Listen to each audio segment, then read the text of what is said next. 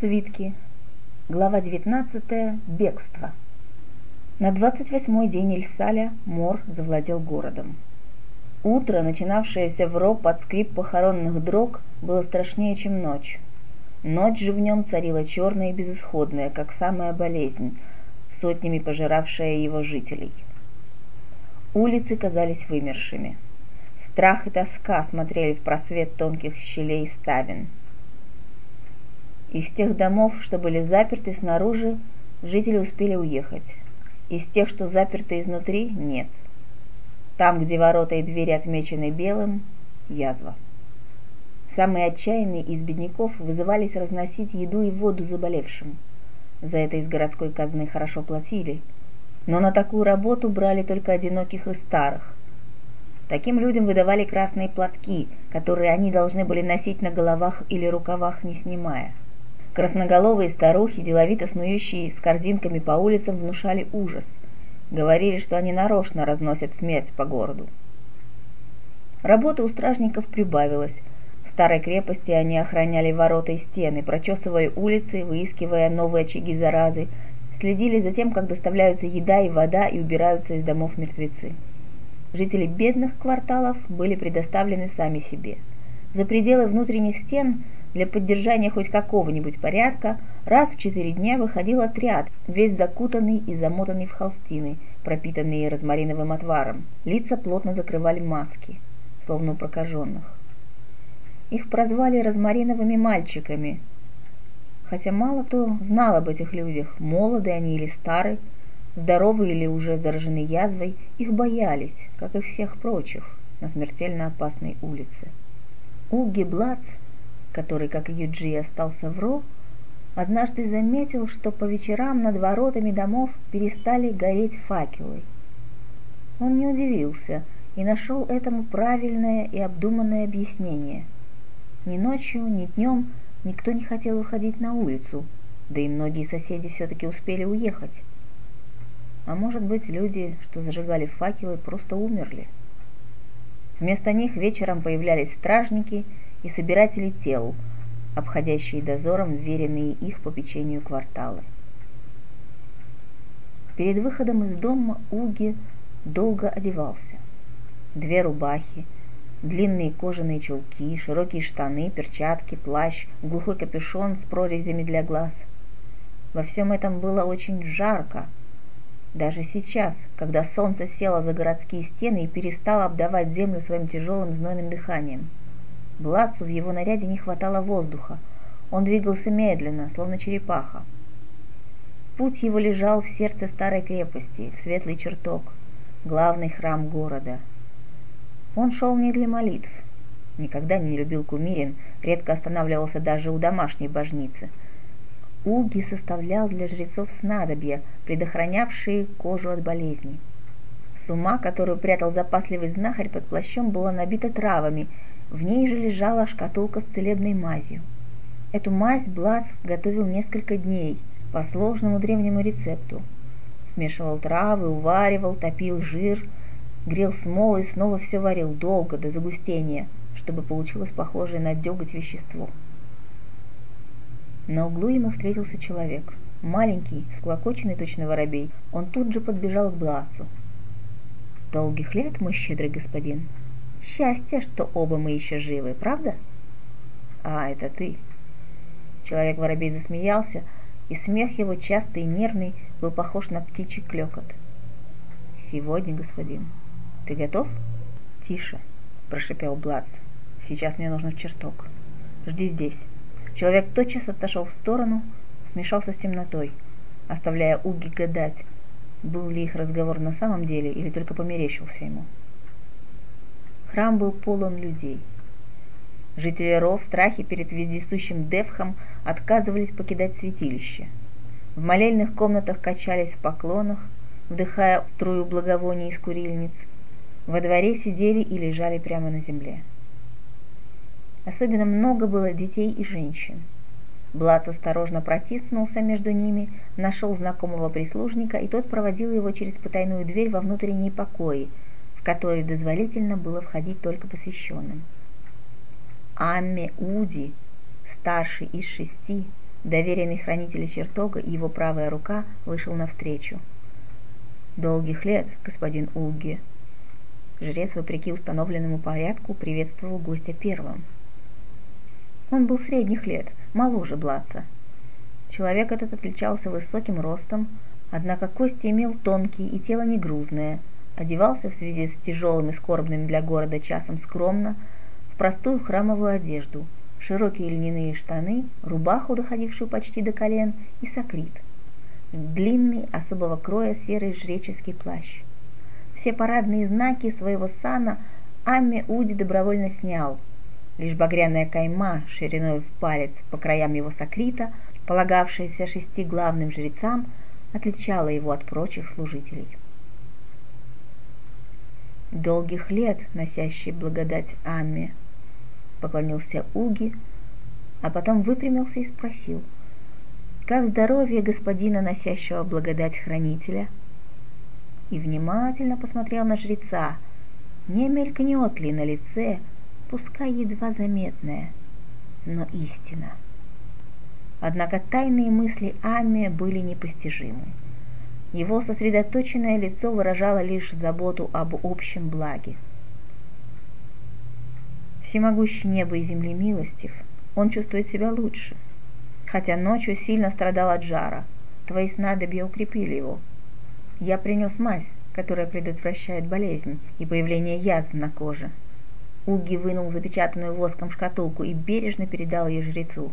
И, как обычно, травы для курильницы и приготовления настоек. Благодарю. Подойди к казначею, он расплатится, как мы и договаривались. Уги в знак признательности поклонился пониже. Когда он поднял голову, носящий благодать уже вышел. То, о чем догадывался Блац и что оставалось тайной для всего города, сильно тревожило старшего жреца Амми Уди. Хранитель чертога, верховный жрец Ро, уже несколько дней был болен. Болен тяжко, неизвестной болезнью, напоминающей огневицу – на бурую язву это было не похоже, но стоит произнести в городе, хранитель чертога заболел, и десять из десятерых уверятся, что виновна она, язва. Душа старшего жреца была в смятении. Всю жизнь, с того времени, как он обрел свой титул, он ждал смерти Верховного.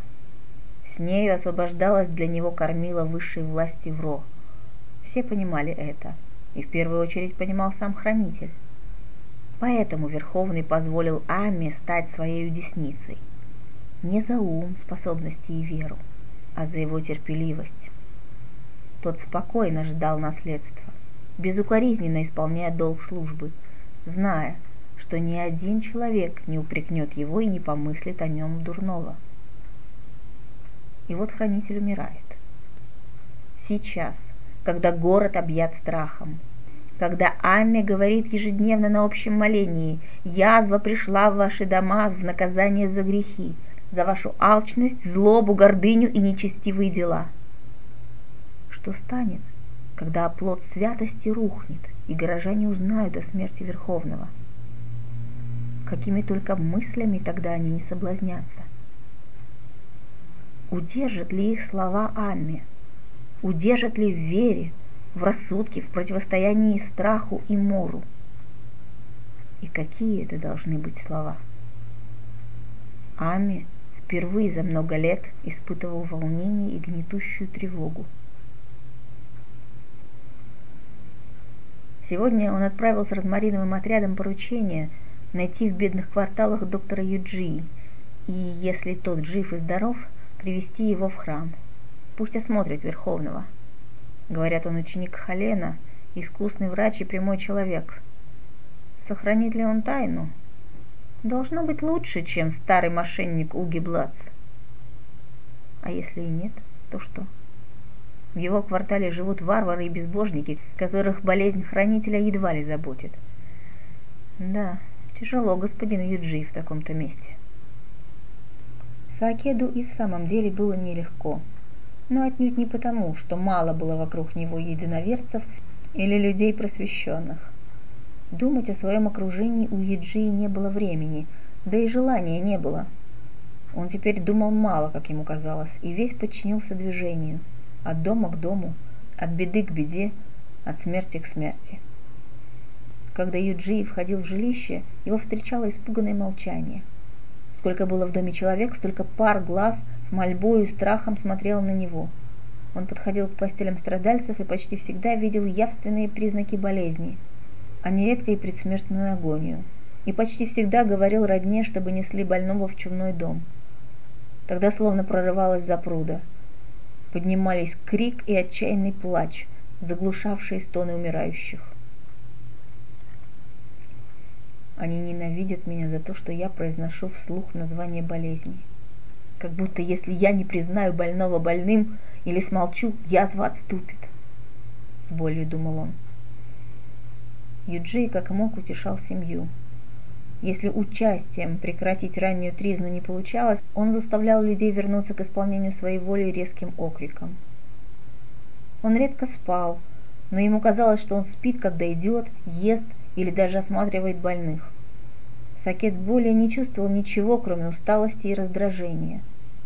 Каждый день с того времени, как начал принимать людей в чумной дом, он делал записи, отмечая количество заболевших и умерших. Сперва подробно описывал и течение болезней, но потом стал отводить на каждый случай по нескольку строк, в которых все, кроме имен, зловеще повторялось. Пуст ли я, или до краев наполнился страданием и присытился зрелищем смерти, не знаю. Это одинаково. Все средства испытаны. Из врача я превратился в могильщика. Написал он, похоронив в один день 14 человек, среди которых были жена красильщика Тукира и его девятилетний сын. Юджи выходил из очередного дома. Сзади его теснили носилками, а снаружи кто-то, приладив тряпку к палке, мазал косяки дверей белым – Уж не заготовили белила к его приходу? Или теперь они в каждом доме? Господин Юджи, наконец-то! Вас знают все, но вот найти потруднее будет. Вы ищете меня? Спросил Цакет сквозь прорези в своей полотняной маске, глядя на тех, кто ждал его на улице. Розмариновый отряд, железные личины. Господин Юджи, у нас приказ доставить вас в крепость выдвинулся предводитель. Чей приказ? Я не могу сказать, мне запрещено. Не тревожьтесь, это ненадолго. Хорошо. И отдал приказание людям с носилками. Несите без меня, вас примут. Отряд сомкнулся вокруг Саакеда. Предводитель пошел с ним рядом. Что, из старой крепости все уехали? Да, те, кто получил Айлу, уплыли на кораблях. Некоторые потом выбирались сами кто морем, кто через городские ворота в степь. Но осталось тоже немало. Ими сейчас питается Девх. Не удалось остановить язву? Какое там? Утром и вечером вывозят мертвецов. Скоро закончатся припасы, вот тогда наступят времена. Юджей вздохнул. Он знал, что многие бедняки не доживут до того времени, как язва сменит голод. Человек-воробей сдержал слово. Он поджидал Уги на перекрестке, где они недавно расстались, но теперь уже в его руке был незажженный факел. Блац, заметив перед собой эту вертлявую фигурку, тотчас его негромко окликнул. «Геле!» Слуга Арсидия подбежал.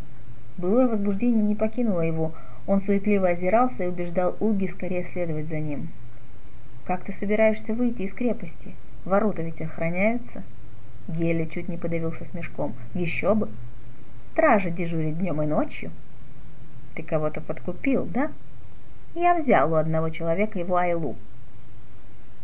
А я? Каким образом я переберусь через стену? Не по воздуху же, злясь прошипел Блац. Успокойся, господин, и доверься мне. Гели знает, что делает. Смотри, мы почти пришли. Вон за тем сараем я спрятал тачку. Ты в нее ляжешь и будешь лежать тихо, как мертвец. Я притворюсь могильщиком и провезу тебя за ворота. Но нам нужно спешить. Нас ждут. Последние слова слуга Арсидия произнес уже безо всякой веселости. Знахарь, скрипя сердце, подчинился. Перед тем, правда, как лечь в тачку, он опасливо спросил, действительно ли она принадлежит могильщику. «Нет, что ты, это из дома моего хозяина», — заверил его Гелли. Блац лежал накрытый какими-то тряпками на воске, а человек-воробей катил его по улицам к воротам. Тачка на ходу то подпрыгивала, то проваливалась и все время дребезжала в темноте. «Странно», — думалась Уги, — «если бы я умер, меня вот так же прокатили бы через весь город, и тачка, не эта, но какая-нибудь другая, обязательно бы скрипела, и голова моя больно билась бы о ее дно, хотя боли я бы уже не чувствовал. «Стой! Куда?» По голосу Блац догадался, что они уже у ворот. Он постарался расслабить скованные волнением лицо и тело и затаил дыхание. «Да вот, еще одного везу». Голос Гели звучал глуховато. Слуга обернул лицо платком, как это делали все могильщики. «Поди, отличи его от прочих». «Ладно, проезжай». Таблички, показанной у ворот, оказалось достаточно, чтобы усыпить бдительность стражи. Уги услышал над собой гудение и треск огня, скрип дерева и лязганье железа. Их выпускали из старой крепости. «Полежите еще немного, господин», – прошептал Гелли. «Кого ты везешь, сынок?» Внезапно рядом раздался голос, принадлежавший, по-видимому, старой женщине. «Отстань, это мертвец! Ну, прочь, старуха! Язвы не боишься?» Грубо крикнул ей мнимый могильщик. «Дай поглядеть, молодой или старый?» «Тебе-то что? Уйди с дороги, ведьма!» Но женщина сорвала трепицу с головы Уги и уставилась ему в лицо. Сквозь закрытые веки Блац чувствовал ее взгляд и слышал ее дыхание. «Ах, лицо какое чистое!» — воскликнула старуха и вдруг схватилась за Блаца. «Да ведь это мой муж! Куда ты его везешь? Отдай сейчас мне!» «Безумная!» — с ужасом понял Уги. Гелли с силой оторвал женщину от тачки, бесцеремонно швырнув на землю. Она не смогла подняться, верно, сильно ушиблась, так и ползла на коленях и выла, пока они не скрылись. «Вернись! Отдай!» Уги, прислонившись к какому-то дому, усилился унять дрожь. Сердце заходилось в нем, тупая боль собралась в груди слева и перекинулась на левое плечо. «Пойдем, господин, мало времени. Я покажу дорогу». Блац охнул и, держась за сердце, поплелся за слугою Арсидия. Без него Блац немало не представлял, куда нужно идти. Если его проводник сворачивал влево, он сворачивал следом. Если Гели втискивался в какую-то щель между домами, Уги втискивался тоже, чтобы после очутиться на пустой и черной улице, как две капли воды, похожие на предыдущую. Иногда свет факела, который зажег и нес слуга Арсидия, попадал на белые косяки дверей, и Блац отшатывался с содроганием. Вдруг кто-то окликнул их из темноты. Они подошли, факел высветил две странные многоугольные фигуры. За спиной у каждого были мешки, навьюченные один поверх другого. «Кто эти люди?» — спросил торговец надобьями у Гелли. «Я помогаю им, как и тебе. Им тоже нужно выбраться из города». Один из незнакомцев передал ему кошелек. Как договаривались. Щир взвесил деньги в руке. «Ладно, верю. Держите факел». Он протянул головню Уги. Свет от нее испуганным зверем прыгнул в сторону. Глазу показалось, что он видит мусор. Бедняки вечно ленятся отнести его подальше от домов к пустырю, а с появлением бурой язвы вовсе перестали убирать. Однако мгновение спустя он осознал, что перед ним труп. Мертвец лежал вниз лицом. На щеку падали густые волосы.